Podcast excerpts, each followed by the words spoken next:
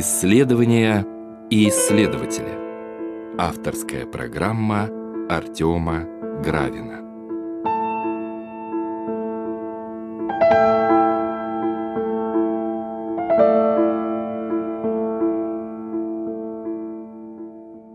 Здравствуйте, уважаемые радиослушатели! В эфире программа «Исследования и исследователи» и я ее ведущий Артем Гравин. В студии у нас сегодня в гостях Антон Владимирович Тихомиров, ректор теологической семинарии Евангелической лютеранской церкви России, доктор теологии.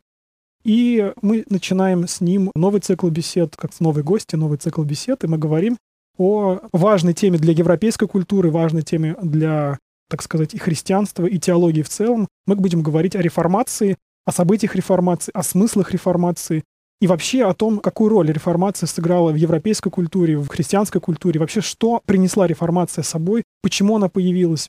Я в своем опыте общения с христианами, с православными, с, не только с православными, обратил внимание, что вокруг реформации создано очень много мифов, очень много стереотипов, очень много каких-то суждений, которые, в принципе, не соответствуют действительности подчас, когда начинаешь их исторически проверять. И хотелось бы понять, собственно, почему реформация почему она вообще совершилась, и какую роль она с собой несла в европейской культуре, и вообще какую роль она играет для нас сегодня. Потому что, на мой взгляд, современный мир — это в какой-то степени продукт реформации. А, Антон Владимирович, я бы хотел вам предоставить слово. А, вы сейчас скажете вкратце, о чем вы будете говорить, и мы тогда вот уже приступим непосредственно к беседе. А, большое спасибо и добрый день. Действительно, современный мир является во многом продуктом реформации, причем продуктом в самых разных смыслах. С одной стороны, то, что мы наблюдаем в окружающем нас мире, это продолжение идей реформации или осуществление этих идей. С другой стороны, это попытка противопоставить себя некоторым из тех идей и тенденций, которые возникли в ту самую эпоху, в XVI веке. А во многом XVI век был, конечно, ключевым для человеческой истории, именно поэтому, по крайней мере, для западноевропейской истории или для истории европейской, для истории христианской цивилизации в целом, Поэтому, конечно, нам бы хотелось, вот мне бы лично хотелось в цикле этих бесед затронуть темы, связанные прежде всего с XVI веком, с тем, что происходило на европейском континенте в эту эпоху. Я считаю, что здесь обязательно нужно поговорить о предпосылках реформации, как духовных, так и социальных, отчасти политических, экономических. От них нам тоже никуда не деться. Нужно затронуть э, биографии ключевых фигур, ключевых персон, которые играли главную роль в истории реформации. Это прежде всего три великих реформатора – Лютер, Ульрих Цвингли и Кальвин. Ну и затронуть какие-то основные их идеи, основные течения, которые тогда возникали. Может быть, мы коснемся и радикальной реформации. Тоже очень интересная тема и довольно мало изученная на сегодняшний день. Так или иначе, я для себя определил, для себя считаю, что реформация это был какой-то такой переход от архаичного к модернистскому, да, то есть этот необходимый переход, может быть, в какой-то степени, который европейская культура должна была пройти. Я говорю о, о западноевропейской культуре. Это так или не так? А с одной стороны, это так, но, как всегда, все бывает гораздо сложнее. С одной стороны, это так, особенно если мы говорим, например, о реформации Ульриха Цвингли. Угу. Но если мы говорим о реформации а, Мартина Лютера, то некоторые описывают как наоборот, переход от модернистских течений, которые в то время уже набирали обороты, набирали свой вес, назад в некое средневековье. И в этом уникальность фигуры Лютера. С одной стороны, он обозначает в какой-то степени границу раннего нового времени, угу. а с другой стороны, он знаменует отход от многих принципов, которые тогда становились доминирующими. Да, это тем более интересно, потому что для многих наших радиослушателей, наверное, было бы интересно понять, в принципе, контекст эпохи, контекст того, что тогда происходило, Почему, собственно, появилась потребность в каком-то таком протесте? Ведь не зря слово протестант связано с однокоренным словом протест, да, и, наверное, может быть, это, конечно, то, опять же, стереотипное суждение, о котором я сейчас говорю, но почему, собственно, в эту эпоху возникает такая религиозная подвижность, скажем так, почему, что людей волновало, почему, собственно, а, их внутренний мир потребовал чего-то другого, чего-то такого, что традиционно католическая церковь, мы сейчас говорим, конечно, о Западной Европе, не смогла им предоставить. Вот как бы могли это прокомментировать? Ну, прежде чем сказать несколько слов о том, какой была эта эпоха, это действительно была удивительная эпоха, может быть, все-таки стоит отметить, что слово «протест» по своему происхождению означает не протест в современном смысле, угу. не выступление против чего-либо, а если мы просто возьмем даже вот латинское слово «про», тестацию, мы знаем «про» — это «контра». Uh-huh, То есть uh-huh. «про» — это значит «за». То есть протестация – это свидетельство о своей вере. Это то свидетельство, которое подписали, а, скажем так, реформаторские настроенные князья и представители вольных городов на Рейхстаге в Шпеере в 1529 году. Для них это не было, скажем, каким-то выступлением протеста, хотя по своему духу это действительно было неким ответом на репрессивные действия со стороны Священной Римской империи. Но, с другой стороны, верно и то, и другое. Протестантизм, реформация – это и движение «за», и движение «против». Причем в гораздо большей степени движение «за» определенные вещи. Но вот здесь как раз можно и попытаться разобраться и немножко окунуться в жизнь XVI века – у нас, я думаю, нет большой необходимости и возможности погружаться в какие-то бытовые, социальные, политические подробности жизни людей того времени, хотя в процессе вот нашего разговора о биографии реформаторов нам так или иначе придется их затронуть. А важно скорее те духовные тенденции, которые были важны в эту эпоху. Конец 15-го, начало 16 века – это та эпоха, когда своего, своей кульминации, я бы сказал так, достигают тот процесс, который начинается еще в высоком средневековье в XI-XII веках. И этот процесс связан с тем, что человек, отдельный человек, все больше и больше осознает себя в качестве отдельной личности, осознает свою ценность, осознает, что важны не просто отношения с Богом церкви, народа, человечества, группы людей, а прежде всего важны его личные отношения с Богом. Человек все больше и больше перестает быть винтиком некоего механизма, а становится интересен сам себе. Тут можно приводить разные точки зрения, ведется на эту тему множество споров, но есть определенные факты, с которыми просто очень трудно а, поспорить. Скажем, до где-то X-IX веков как минимум мы не наблюдаем в Европе изготовления зеркал. Их нет. Не потому, что нет соответствующих технологий, а просто потому, что нет такой необходимости. Человеку не интересно смотреть на себя самого, он сам себе не интересен. Разумеется, нет и такого жанра, как автопортрет. Без зеркал он технически невозможен, но mm-hmm. он просто не интересен. Автопортреты мы начинаем находить уже позже. Вот можно вспомнить знаменитый автопортрет Альбрехта Дюрера. Альбрехт Дюрер в дальнейшем стал одним из деятелей реформации и на котором он изображает себя очень похожим на Христа. То есть человек начинает осмысливать себя и осмысливать через призму Христа. А в этом смысле, может быть, ключевой фигурой, если уйти еще на несколько э, сотен лет назад, является фигура святого Бернарда Клервосского, великого христианского церковного деятеля и мистика, который в своем богословском творчестве, в своей жизни, в своей деятельности подхватил э, главные мотивы той эпохи XI-XII э, века, а именно эпохи, когда нарождалось современное человеческое сознание. И можно сказать, что те мотивы, которые подхватил тогда святой Бернард, они до сих пор являются ключевыми для нашей западной цивилизации. Ну, давайте посмотрим. Во-первых, э, Бернард Клервосский действительно говорил о том и пытался выразить мысль, чувство о том, что важны не отношения некого коллектива с Богом, будь это даже церковь или человечество, а важны мои личные отношения с Богом. Вот кто я лично, Бернард, Мартин, Иван, кто я лично перед Богом, какие у меня лично складываются с Ним отношения. Когда мы сегодня, например, в проповедях каких-то неопротестантских церквей слышим вот уже набившую оскомину фразу там «принял ли ты Христа как своего личного спасителя?», она может звучать немножко смешно для наших ушей, но речь идет в конце концов именно об этом. Каковы мои личные отношения с Богом? Это первый момент, и, согласитесь, до сих пор он определяет во многом сознание западной цивилизации. Человек понимает себя как личность, как самостоятельную личность, которая выстраивает свои отношения с окружающим миром и с Богом. А второй мотив, главным пунктом, главной точкой призмой, через которую человек осмысливает свои отношения с Богом, становится Голгофа, становится распятие Христа. А до сих пор, скажем, в православном богословии это может быть иначе. Очень многие православные богословы говорят о важности вочеловечения Христа как некой ключевой точки в истории спасения.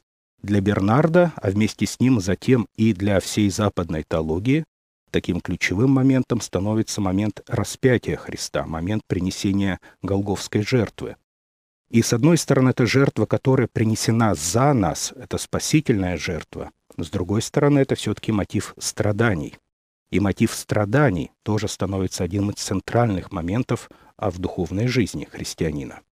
То есть, если я хочу осмыслить свои отношения с Богом, личные отношения, мне не обойтись без Голгофы, и мне не обойтись без мотива страдания, сострадания и похожие темы.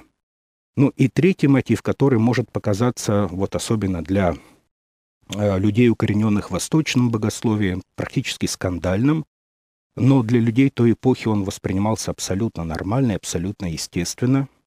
Вот этот мотив а, соединения со Христом, этот мотив переживания голговской жертвы описывается на сугубо эротическом языке. То есть вот это соединение с Богом, соединение со Христом описывается при помощи такого языка, который используется для описания чувственного опыта, для описания опыта плотского соединения. Это не отдельные эксцессы каких-то там отдельных женских монастырей, как это иногда пытаются представить. Нет, это был общий распространенный язык того времени.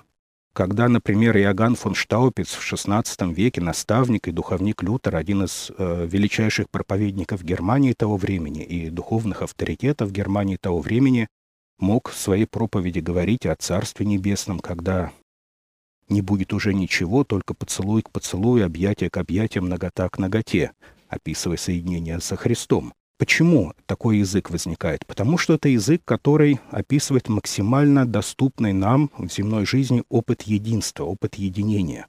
И вот это единение написано на максимально эмоциональном, на максимально ярком языке, но это единение в страданиях одновременно, и это личный акт. Именно поэтому такой язык. Да, вот интересный момент относительно осмысления Голгоф и осмысления голговской жертвы. Я, конечно, не являюсь специалистом в богословии, хотя стараюсь читать богословскую литературу, и православную, и не только православную. Но действительно, когда православное богословие осмысляет Голгофу, оно немало осмысляет, оно осмысляет его в категориях юридических э, отношений, скажем так, там богословие XIX века, русское богословие или предшествующему богословию, так или иначе, это скорее попытка понять свои отношения с Богом на уровне, трилогическом уровне, скажем так, да. А вот такие опыты переживания сопоставление с собственной жизнью, наверное, да, такого чувственного переживания Голгофы.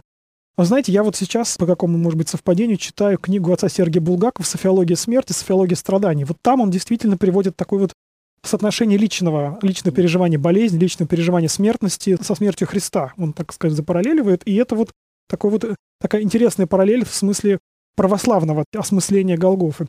Но у меня возник другой вопрос. Когда вы говорите об автопортретах, да, об, о понятии индивидуальности, ведь все-таки у средневековой культуры были, ну, мне вот пришли в голову два предшественника сходу, которые, возможно, этими же вопросами задавались. Это, безусловно, Августин с его исповедью и попыткой личного отношения с Богом, я так понимаю, вот выстроить, и Боеций, который говорил об индивидууме, индивидуальном, как сказать, общении с Богом. Можно ли сказать, что вот эти два богослова в той или иной степени были забыты или как-то не проявились в эпоху, когда, собственно, индивидуальное ну, не, не стало главным для западноевропейской цивилизации, а потом они, собственно, каким-то образом были вновь открыты, вновь восприняты, потому что среди, опять же, христианских исследователей и тех, кто читает христианское богословие, опять же, есть такой вот, ну, можно сказать, или стереотип, или вот, вот такое, сказать, общее мнение, что Августин — это такое вот прямое влияние на Лютера. Можно ли мы какую-то вот такую сейчас проведем линию или обсудим этот момент? Есть ли какое-то такое античное влияние на вот эти события? Вне всякого сомнения, без любого преувеличения можно сказать, что реформация во многом это плод осмысления Августина. И вот когда мы берем уже следующую эпоху, эпоху после реформации, эпоху так называемой лютеранской ортодоксии, когда пытались сформулировать четко лютеранское вероучение, а многие богословы этого периода как раз говорили, что они пытались ранжировать богословов, которые действовали в истории христианства, вот по некой иерархической линии. И вот в, какой-то, в каком-то сочинении я встретил такую иерархию. Самый главный христианский богослов — это, конечно, святой Августин. Угу. На втором месте идет апостол Павел. На третьем месте идет, конечно, святой Бернард. А Лютер бы сказал, что на первом месте Августин, на втором месте Иоганн Таулер, о нем, может быть, мы скажем пару угу. слов, ну, про третье место сложно сказать. Ну, Павела он бы точно не забыл. Но дело в том, что как раз если мы говорим об этой проблеме индивидуальности или вот такого коллективного сознания, то Августин — это все еще дитя античной эпохи. Эпохи, когда индивидуальность так или иначе была представлена. Ну вот некоторые, по крайней мере, ученые говорят о том, что вот эта потеря человеческой индивидуальности, вот это некое забвение, не то чтобы, конечно, полная потеря, но некая вот уход на второй план угу. человеческой индивидуальности наступает где-то в пятом веках. Поэтому мне сложно сказать, что касается Боэция, но вот Августин — это, конечно, дитя еще античной эпохи. Именно поэтому, конечно, он оказался воспринят в реформации, когда вот это вот развитие человеческой индивидуальности приходит к своей кульминации, к своей высшей точке.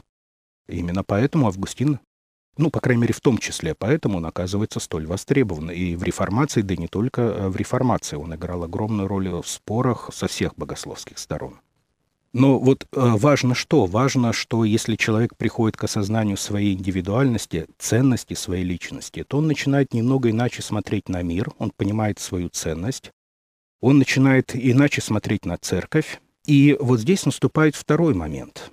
И этот второй момент, вот я сам, признаться, раньше очень часто связывал с обычным, ну, скорее даже почти бытовым или социальным фактором, а именно близость смерти в средние века, которая вот нам сегодня сейчас не знакома. Люди, конечно, умирали чаще от неестественной смерти, от болезней, эпидемий, от войн, от нападений разбойников, от каких-либо еще несчастных случаев. Разумеется, смерть была более частым явлением, продолжительность жизни, по крайней мере, среднестатистическая, была значительно меньше, чем сегодня. С другой стороны, люди умирали на виду у других. Это сейчас мы прячемся от смерти за стенами э, хосписов или там больниц. Люди умирают, как правило, там.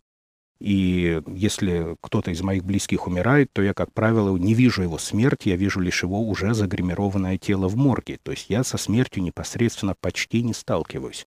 В средние века это было иначе. Смерть была близка, и люди ощущали ее близость.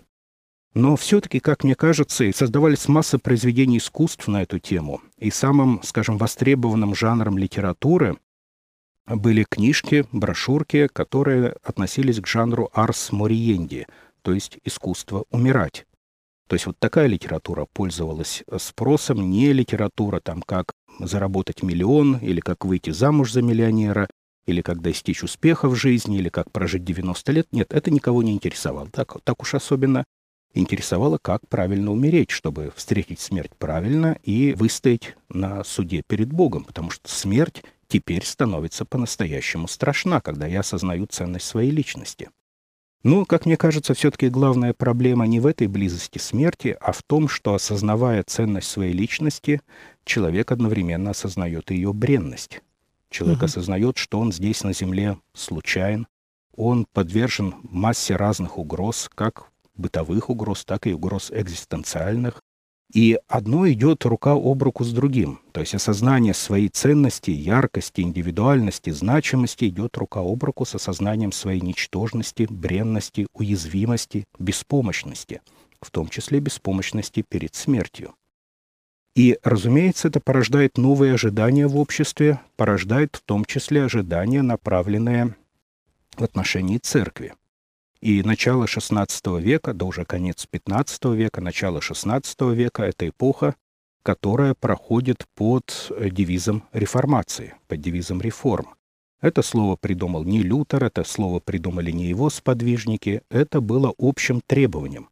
То есть практически все сколько-нибудь образованные люди стремились к тому, что духовная жизнь, церковная жизнь, а вместе с ней и общественная жизнь должна быть реформирована. И если я правильно вижу и правильно оцениваю те источники, с которыми мне доводилось работать, то в общем и целом таких концепций реформации выдвигалось три. Первая концепция заключалась в следующем. Раз человек ощущает постоянно свою уязвимость и беспомощность, то ему нужно предлагать как можно больше простых, понятных и доступных утешений. Ну, грубо говоря, строить храмы в шаговой доступности – чтобы он на каждом углу мог бы встретить церковь, чтобы у него была бы возможность получать благодать, там, помолившись перед определенными иконами, перед поклонными крестами, совершить паломничество, приобрести индульгенции или получить индульгенции каким-то другим способом в конце концов. То есть вот приносить благодать материальным образом как можно ближе, доносить ее до человека. То есть вот такой достаточно примитивный, как нам сейчас кажется, но в то же самое время действенный способ. Церковь должна действительно проникнуть вот материальным образом во все уголки человеческой жизни, чтобы дать людям близкую благодать, как говорит один из моих учителей в Германии, у которого я учился. Кстати говоря, мне кажется, что эта идея в какой-то степени, даже не в какой-то степени, а в большой степени воплотилась. Потому что храмы в шаговой доступности и доступности через там, интернет, например, книжные издания Библии в огромных тиражах, и не только Библии, богословов. В принципе, идея вот такой простого достижения этого знания, скажем так, который может понять, который может помочь э, приблизиться к пониманию Бога, к общению с Богом, скажем так. А, наверное, эпоха все-таки ответила на это. Эпоха позже, о которой мы будем говорить позже, да? Эпоха более поздняя, скажем, 19 век, 20 век, тем более, когда уже, в принципе, повсюду, ну, куда ни глянь, возьми телефон, все, что угодно, хоть, как сказать, вообще не выходи из дома, молись и э, живи христианской жизнью. В этом смысле, наверное, эта идея, пусть, не может быть, не в том виде, в котором она, наверное, задумывалась, но она воплотилась. Э, в каком-то смысле, да, хотя тогда речь шла прежде всего не о донесении определенных знаний, как раз вот в этой первой, так сказать, угу. концепции реформации, а о о усилении и расширении таинственной жизни церкви, донесении до людей именно благодати. Ну, в общем-то, это все равно происходит, когда можно зайти в любую церковную лавку, приобрести там четки и соответствующее молитвенное правило, и ты как бы эту благодать берешь себе домой. Или приобрести иконы, повесить у себя угу. нужную тебе икону.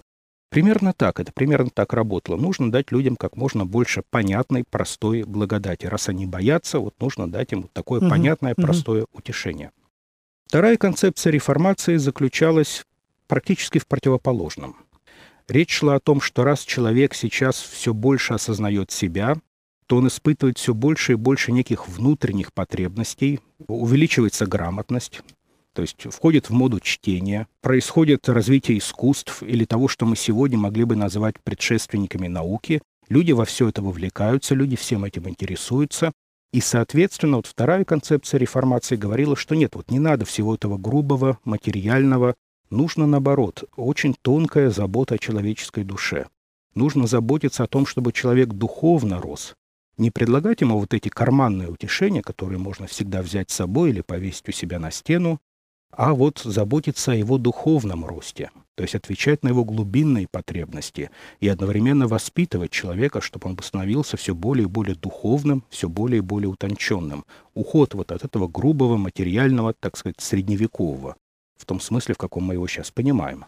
То есть действительно здесь происходит процесс обратный. Когда мы говорим о прощении, о котором вы говорили, о простоте, это процесс движения к людям, да, попытка спуститься, условно говоря, с высот неких кафедр, да, к ним э, в непосредственно их жизнь. Здесь есть момент такого, то, что Платон назвал бы, может быть, не Платон, а, в принципе, в последующей традиции, христианстве, педагогикой, так называемой, античной педагогикой, да, то есть когда э, нужно будет довести человека, взять его, условно говоря, за руку и возвысить, скажем так, вывести его. Не просто спуститься к нему, но и поднять его на какой-то иной уровень, который, может быть, ему будет не более необходим и сможет ему помочь в каких-то его нуждах, христианских, в том числе духовных нуждах, экзистенциальных. Вне всякого сомнения, тем более, что, в общем-то, люди и сами к этому стремились очень многие. Они говорили, ну, помогите нам стать более духовными, угу. дайте нам знания, дайте нам какое-то руководство для более глубокой духовной жизни.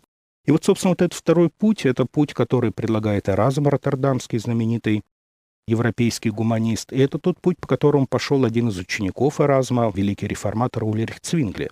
То есть, если вот реформацию Ульриха Цвингли постараться обобщить, то это был вот тот путь. Угу. Это путь, по которому он пошел.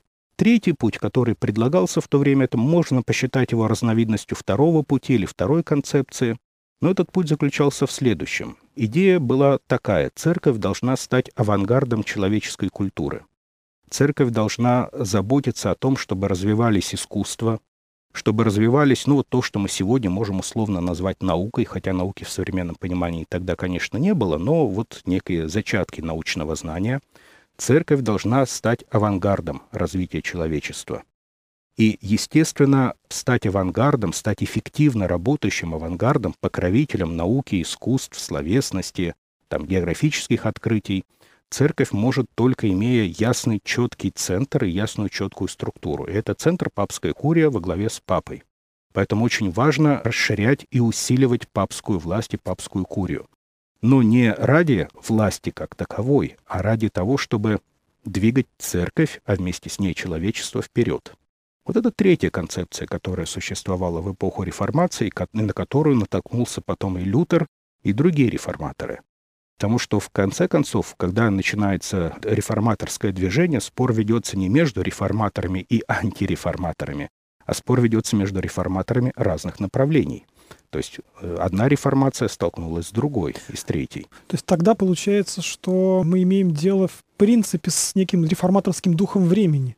Не с каким-то неожиданным революционным всплеском, который вот взорвал, скажем так, Европу, которая вроде жила спокойно-спокойно, и вдруг появилось такое вот э, мнение или такое вот э, стремление, скажем так, вдруг все изменить. Нет, это действительно был логичный процесс, который бурлил в это время, да, бурлил в эту эпоху и вылился в какие-то вот решения, да, о которых мы сейчас говорим. Еще не решение, может быть, постановки вопроса. То есть, скорее, это не решение, а вопрошание, три, три разных типа вопрошания о том, каким образом можно человеку, который вдруг начал осознавать себя, может быть, не вдруг, но начал осознавать себя, дальше общаться с Богом, быть с Богом, потому что жизнь его коротка, а Бог, он все равно присутствует в его жизни, он в него еще верит пока что, да, может быть, позже, когда начнется секуляризация, там как-то вот этот процесс с меньшей напряженностью будет э, идти, но в данном случае это было действительно такое важное вопрошание.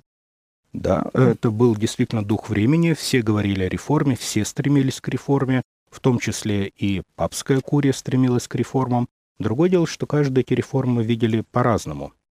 Но вот здесь вот как раз очень важную вещь сказали, человек еще верит в Бога, и вот это и стало основной проблемой для очень многих людей того времени. И вот это то, что мы сегодня понимаем с большим трудом, потому что мы все как-то воспитаны вот в этом позднем духе 19 20 вот сейчас уже 21 века, когда мы исходим из того, что существование Бога становится чем-то неочевидным, чем-то, что нужно каким-то образом доказать, показать, uh-huh, проявить, найти. То есть вся эта идея богоискательства. Нам кажется, что основная проблема человека в том, что он не нашел Бога, в том, что он ищет Бога и не может его найти. Но если мы говорим вот о периоде 15-16 веков и берем Центральную Европу, не Италию, там все было уже иначе. Она прошла через определенные, ну, можно сказать, э, секулярные процессы. Но если мы берем вот Центральную Европу, Северную Европу, то там настроения были довольно другие. Там, конечно, наличие Бога, существование Бога не подвергалось никакому сомнению, и вот это была главная проблема для человека. То есть то, что Бог есть, это очень плохо. Это плохая новость. В чем же ее плохость, можете нам и радиослушателям заодно а пояснить? А вот, вот это действительно... Я думаю, что для, для многих это сейчас звучит это, шокирующе. Это, это звучит странно, да. но давайте представим себе, вот кто такой Бог? Вот абсолютно честно. Опять же, наша проблема в том, что мы очень часто думаем о Боге отстраненно. Мы угу. забыли вот то живое переживание, да, переживание присутствия Бога и переживание собственной личности, перед Богом, которое было характерно для людей той эпохи.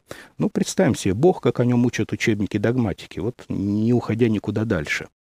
Всемогущее существо, которое абсолютно свято, абсолютно величественно, требует от человека соблюдения всех законов святости, требует быть таким же святым, знает каждую потаенную человеческую мысль, каждый потаенный человеческий проступок и однажды будет судить да, звучит очень, так сказать, величественно, как минимум. Звучит да. очень страшно. Да. Потому что эта идея, не случайно суд называется страшным судом. Угу. Он действительно страшен. И существование Бога как вот такого, такой единицы, которая полностью контролирует человека и в то же самое время призывает его к святости, то есть к чему-то невыполнимому, и требует этой святости, и угрожает за несоблюдение своих требований вечным наказанием, вечным проклятием, это становится действительно проблемой. И проблема, от которой очень трудно сбежать, проблема, которую очень трудно по-настоящему найти какой-то баланс. Куда деться от этого Бога? И ладно бы все ограничилось Ветхим Заветом, десятью заповедями. Их mm. еще можно себе представить, каким-то образом хотя бы наполовину исполнить. Но тут еще приходит Христос и начинает говорить «не подставляй другой щеки», а «возлюби Бога всем существом своим», возлюби ближнего как самого себя, это то, что в реальности неисполнимо. И человек ощущает себя полностью пропавшим. Да, тут интересный момент, наверное, того, что Бог требует. То есть он именно требует э, в этом представлении, которым вы описываете. И когда он требует, от этого действительно трудно отвернуться. То есть если бы он просто предлагал, это был один момент, да? вот он предлагает, например, или говорит, что вот так можно, а вот э, можно и так, например, да, это был бы один вариант. А вопрос с требованием, он очень такой сложный, он такой психологически нагруженный очень. То есть человек, э, от которого что-то требует, он всегда может впасть в какие-то сомнения, может э, попытаться избежать этого требования придумать о том, как это требование можно обойти. Но, по крайней мере, такие мысли могут возникнуть, потому что все-таки требование — это такая вещь, которую нужно исполнить. Обязательно нужно исполнить. А если ее не исполнить, то действительно можно получить в том числе и осуждение.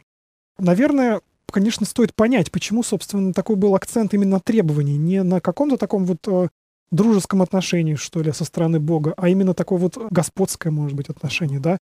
Наверное, это дух феодальной эпохи еще, да, оставался в какой-то степени, потому что Бог здесь представляется таким суровым господином. Образ такого сурового Бога, Бога, который далек, недостижим, но в то же время в своем величестве оказывается действительно страшным. Да, отчасти это можно как-то сопоставить с феодальным обществом, которое, конечно, существовало тогда, но, с другой стороны, это и та оптика, в которой люди читали Священное Писание, угу. и в которой, в общем-то, они в чем-то и были правы, потому что Священное Писание действительно наполнено угрозами, причем угрозами довольно тяжелыми. Например, проклят всяк, кто не исполняет всего, что написано в книге закона. То есть проклят идет прямым текстом. То есть проблема в том, что люди действительно читали Писание, по крайней мере, наиболее благочестивые из людей, наиболее серьезные в своей вере, читали Писание абсолютно серьезно. То есть если сказано «проклят», значит, речь идет о проклятии, а не, не о дружеском похлопывании по плечу угу. или, так сказать, вот дружеском пожурить немножко. Нет. Если проклятие, то проклятие. Если заповедь, то заповедь это восприятие сейчас для нас мало характерно, но оно мало характерно для нас во многом как раз благодаря реформации, которая затем снимает этот вопрос или переносит его на новый уровень, о чем, я надеюсь, у нас будет возможность поговорить. Но пока представим себе вот очень простую вещь. Я все время привожу этот пример, для меня он очень нагляден. Мы можем прочитать у Христа слова о том, какая заповедь является главной. Это возлюби Бога твоего всей душой твоей, всей крепостью твоей, всем разумением твоим и всеми силами твоими. То есть возлюби Бога всем своим существом. Если мы не исполняем заповеди, то проклят. То мы прокляты, то мы отправляемся в ад. И вот, ну вот, условно говоря, представим себе, что вот идет человек по улице, к нему сзади кто-то подходит, представляет нож к горлу и говорит, полюби меня всем своим существом, иначе я тебя зарежу. Такая параллель, а, жесткая параллель. Но а, на самом деле это еще жестче, если мы читаем Писание вот так серьезно, вот в той оптике. Ты должен полюбить Бога, если не полюбишь Бога, то ад навеки вечный. Понятно, что можно все, что угодно, но вот полюбить нельзя. Можно изобразить любовь, можно попытаться обмануть себя самого и сказать, ну, наверное, где-то а, в глубине души я Бога люблю, или, может быть, любовь — это не любовь. Любовь — это когда я делаю то, что должно, но и при этом никаких чувств не испытываю. То есть можно придумать массу отмазок, отговорок, но вот как, как раз... Говорят, в народе стерпится, слюбится. Именно так, именно так. И вот если мы говорим о каких-то заслугах, о каких-то особых качествах Мартина Лютера, то вот как раз его главным, на мой взгляд, качеством была вот эта бескомпромиссная честность по отношению к себе. То есть он, пожалуй, один из немногих, кто действительно смог себе сказать, да, я не люблю Бога, я не могу его любить в таких условиях. Я его ненавижу, я вижу его как своего врага. И вот это стало исходной точкой реформации, так сказать, в ее э, лютеровском ключе, в ее лютеровском понимании. Вот это честное признание. Я не могу исполнить того, что Бог угу. от меня требует, и не могу этого исполнить в принципе, как бы я ни старался. Да, вот этот момент, конечно, является показательным, и, наверное, он в принципе задает один из самых главных вопросов, да, как, собственно, я могу с Богом общаться. То есть если а, мне не хочется, чтобы он с меня что-то требовал, если мне не хочется чтобы он, в принципе, в мою жизнь как-то вмешивался, то получается, что я действительно его избегаю, я его не люблю в какой-то степени. Вот, в этом смысле в православном богословии есть какие-то свои параллели. Вот я сейчас вспоминаю там того же Силуана Афонского, который говорил о том, что он держит свой ум в аде. То есть при, все равно осознавая себя в аду. И многие подвижники православные, опять же, говорили, понимали себя как недостойными ни царства, ни тем небесного, тем более, в принципе, никаких божественных там даров и и, в принципе, присутствие Бога в своей жизни.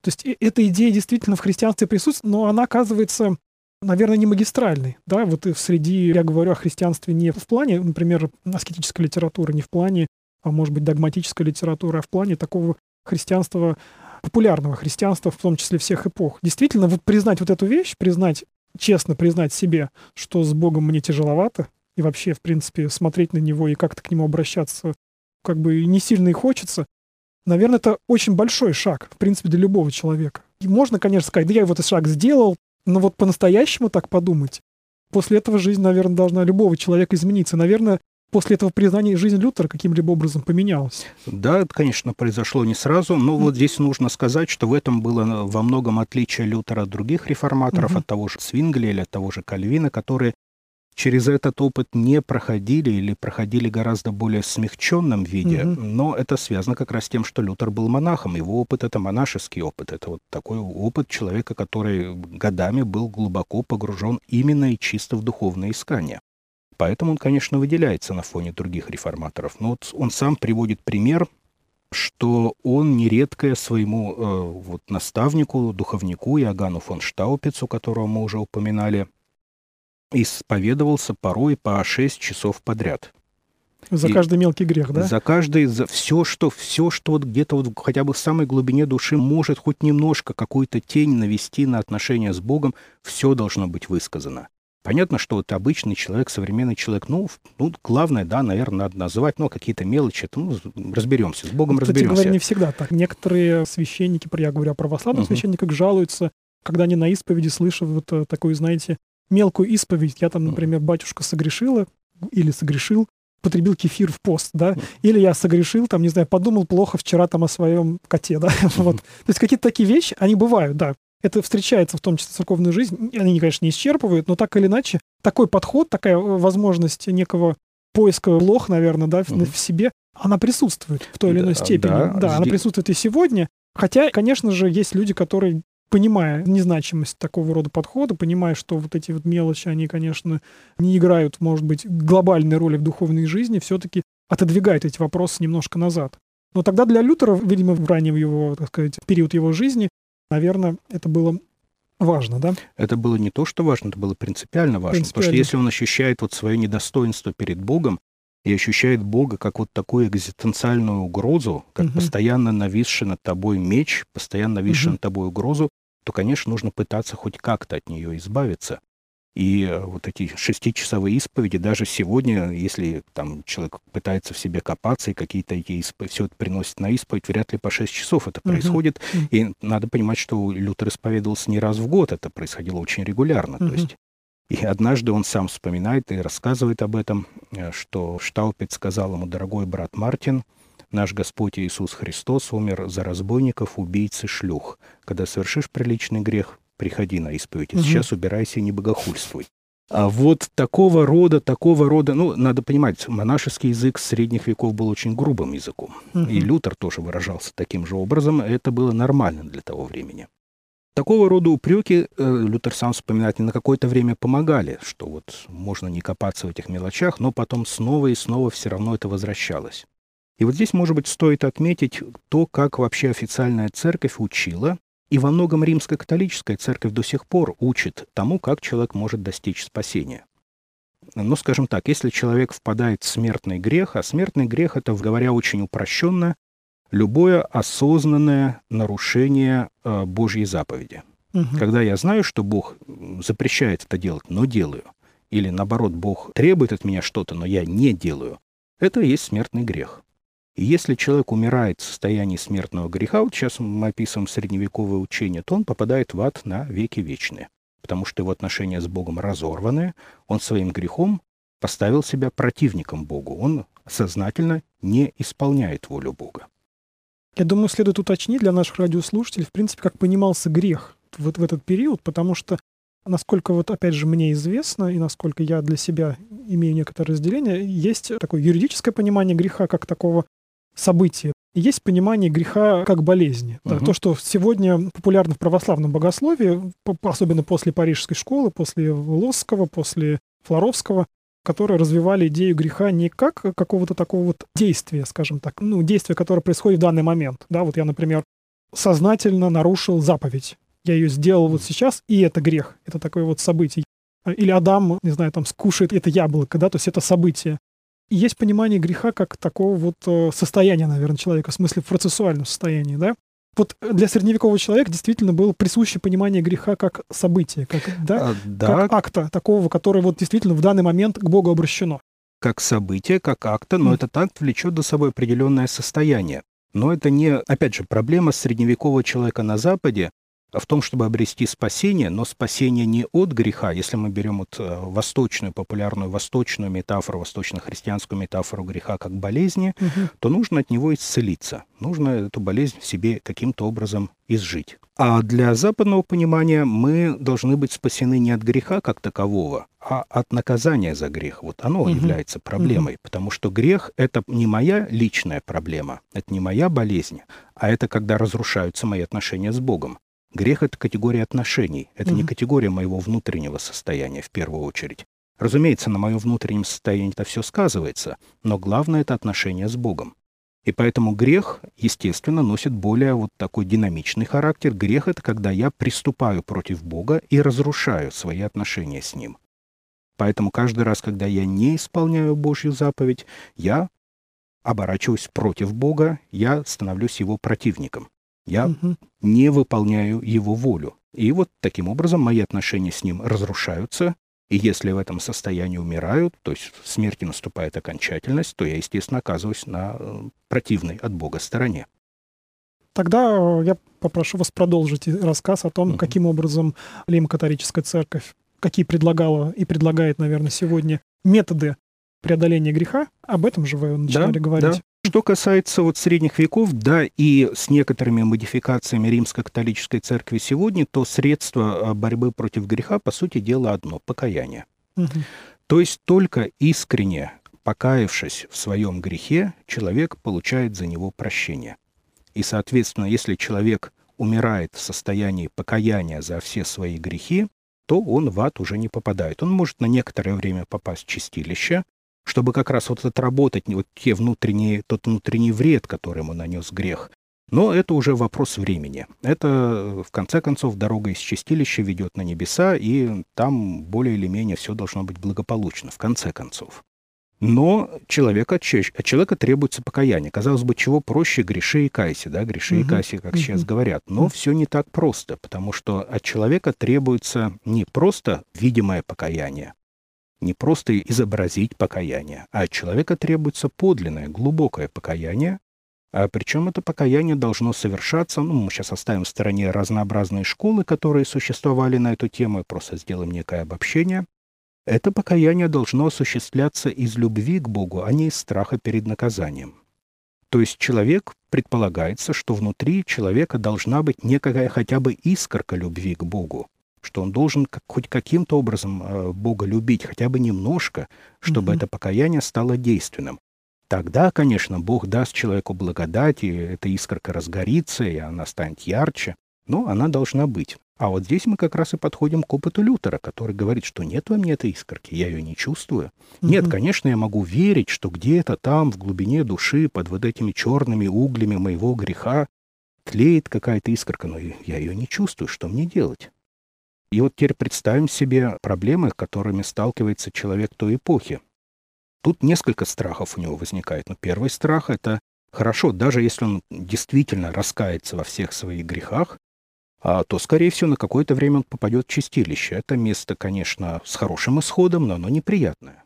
Ну, здесь как раз церковь могла предложить большую помощь, вот те же самые индульгенции, совершение добрых дел, там посты, паломничество. Этот вопрос еще как-то мог быть решен. И люди активно этим занимались, отсюда вот вся эта истерика вокруг индульгенции и тому подобного, что нередко вспыхивало в то время. А давайте все-таки для наших радиослушателей поясним слово индульгенция, потому что вокруг него тоже очень много стереотипов. Как правило, его воспринимают очень критически по отношению к католической церкви. Все-таки оно неоднозначно? Оно, оно на самом деле довольно однозначно, хотя индульгенции существовали разные, но общий их принцип такой. Индульгенция — это способ заменить одно временное наказание за грех на другое временное наказание за грех, более удобное для меня здесь и сейчас. Речь не идет о прощении грехов. Ни одна индульгенция не могла дать прощение грехов. То есть, если человек не раскаялся в своем грехе, то э, индульгенция никакая ему не поможет. Индульгенция работает только для того человека, который действительно раскаялся в своих грехах, правильно раскаялся глубоко из любви к Богу, но за свои грехи он должен отбыть какое-то время в чистилище. И вот чтобы не отбывать в чистилище соответствующее наказание, он может что-то сделать на земле. Большинство индульгенций предлагались совершенно бесплатно. Вот там на холме стоит церковь, в этой церкви есть статуя Девы Марии. Если ты там 10 раз помолишься перед этой статуей «Отче наш», тебе отпускается тысяча лет чистилища. Пожалуйста, угу. иди и молись. И вот такого рода предложения, э, вот как мы с вами говорили, первая концепция реформации, угу. принести благодать как можно ближе к людям, они были действительно на каждом шагу. Индульгенции, вот такого рода молитва, она и есть индульгенция, форма индульгенции. А пойти к каким-то мощам святых и угу. там что-то, какие-то молитвы прочитать. Все это должно было помочь э, с временным наказанием. Разумеется, особой популярностью пользовались индульгенции, которые продавали за деньги. Во-первых, человек получает какую-то бумажку. Угу. Это уже хорошо. То есть не просто ему дается некое голословное обещание, но некая бумажка, где написано, что тебе такие твои наказания за такие-то, такие-то твои грехи будет смягчено. Ну и во-вторых, мы просто люди больше ценим то, что предлагается за деньги.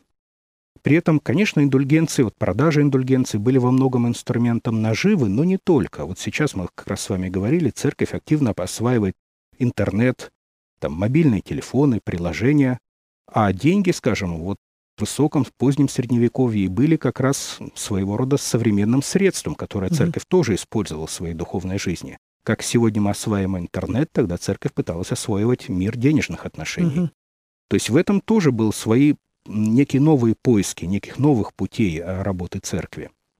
Но важно в любом случае, индульгенция не давала прощения грехов, она могла помочь лишь вот с наказанием в чистилище. Вот этот важный момент его стоило, да. конечно, зафиксировать. Да.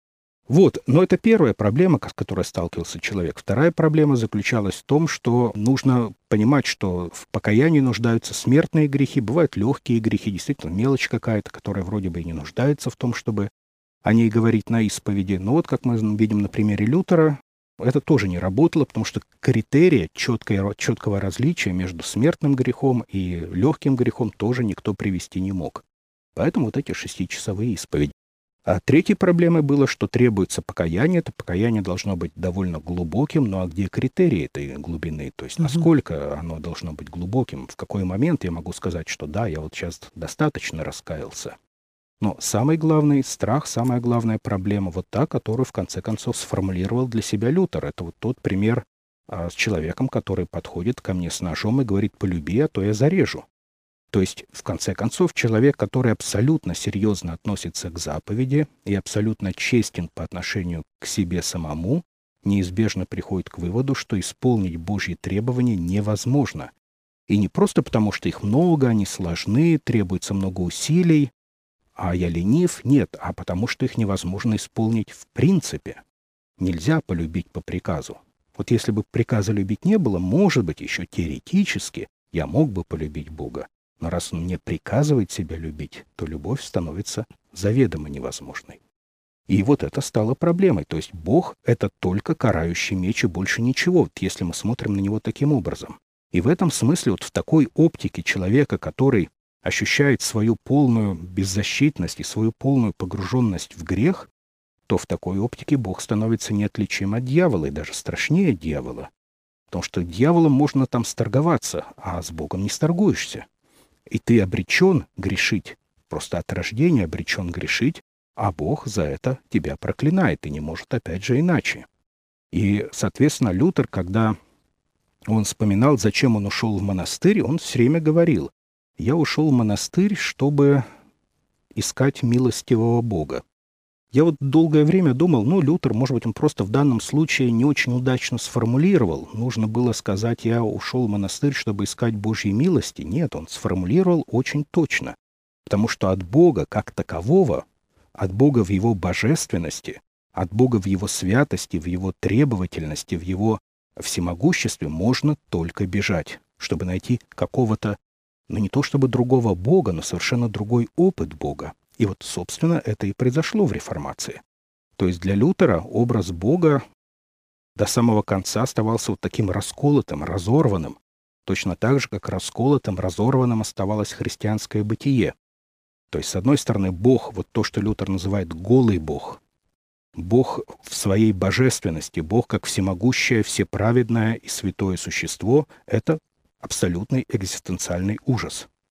И от него можно только бежать, чтобы найти некого милостивого Бога, совершенно другой образ Бога, совершенно другое лицо Бога, которое дается нам во Христе.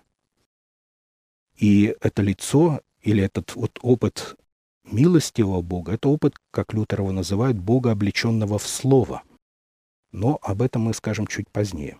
Вот смотрите, мне показалось, когда вы сейчас об этом всем рассказывали, что подход такого стереотипного средневекового человека, о котором мы говорили, условного, это подход неких крайностей. Либо я принципиально проклят и э, нужно от Бога бежать, либо я имею гарантию на спасение.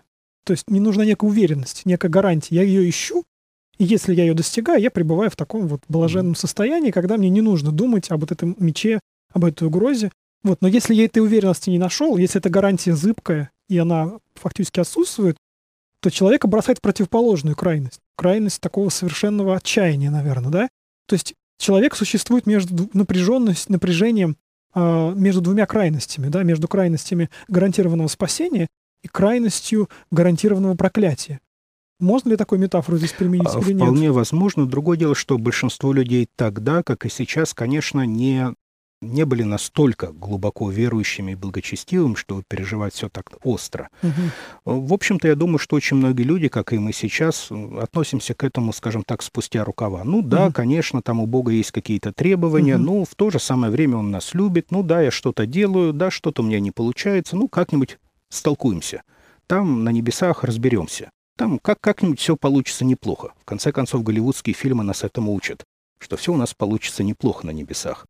Э, я думаю, что и тогда большинство людей тоже, в общем-то, относилось к этому достаточно свободно, особенно если мы берем какую-нибудь Италию, где там угу. это уже никого не интересовало.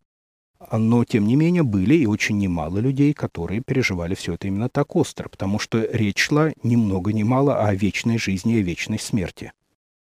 И это новооткрытая своя собственная ценность. Это сейчас мы привыкли к тому, что мы личности, мы, так сказать, вот имеем определенную ценность, а тогда для человека это было во многом вновь, Угу. И он остро переживал свою индивидуальность, и вот сейчас она ставится под огромный вопрос. И она ставится под вопрос не потому, что там, там чума придет или там разбойники нападут, это ерунда, а Богом, всемогущим и Всевышним существом. Он вопрос, который стоит, вот, который нависает надо мной. Да, и этот вопрос становится вопросом всей жизни. Если человек жизни, вечной верит, жизни, вечной жизни, то, вечной да, смерти. не только в временной да, жизни, но и вопрос да. вечной жизни. Для подлинно верующего человека это, наверное, главный вопрос, который он может себе задать, в принципе, в своей христианской практике, в своей христианской жизни. И становится в какой-то мере, наверное, пока мы еще не проговорили все, но в какой-то мере становится понятно вот это напряжение, напряжение, которое, которое создавало эти самые вопросы, вопросы, на которые как кажется, не были сразу найдены ответы, да? Э, конечно, ответы для того, чтобы найти ответы на эти вопросы и Лютеру, и другим реформаторам, хотя они отвечали немножко на другие вопросы, но тем не менее определенная связка и здесь была. Понадобилось определенное время.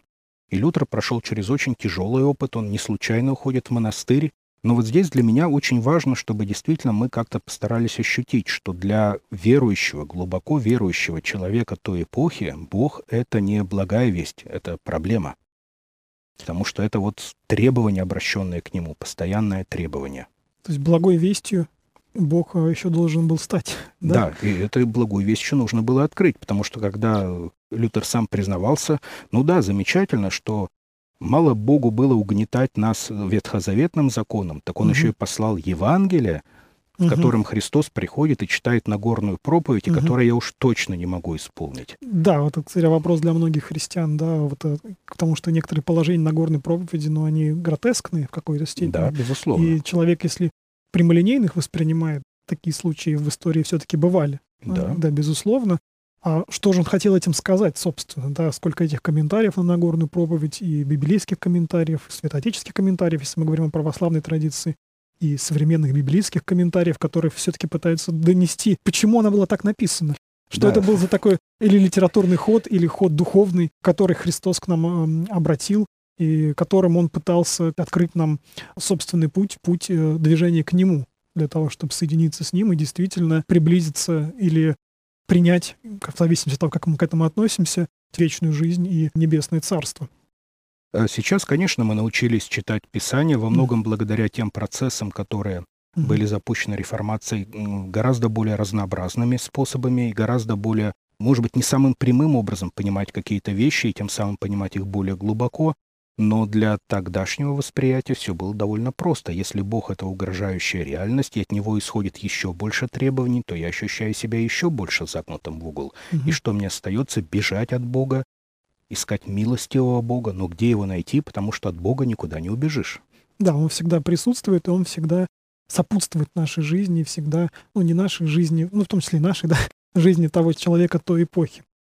Я думаю, мы, наверное, будем нашу сегодняшнюю первую беседу завершать, и мы сегодня, на мой взгляд, очень четко обозначили стартовую точку, от которой можно оттолкнуться в наших дальнейших рассуждениях. Мы вошли в этот мир, в мир человека позднего Средневековья, в мир, который протестовал, свидетельствовал о вере, который задавался многими вопросами. И какие-то ответы на эти вопросы мы обсудим тогда уже в наших следующих программах. Мы посмотрим и на лютеровский ответ, на ответы другие, которые были даны этой эпохой. И ответим нашим радиослушателям на вопрос о том, в чем же был смысл этих вопросов и как, каким результатом э- эти вопрошания исторически впоследствии привели.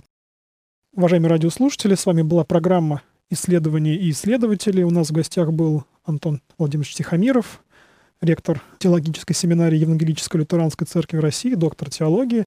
И я, э, ведущий данной программы, Артем Гравин. Всем до свидания. Всего доброго, спасибо.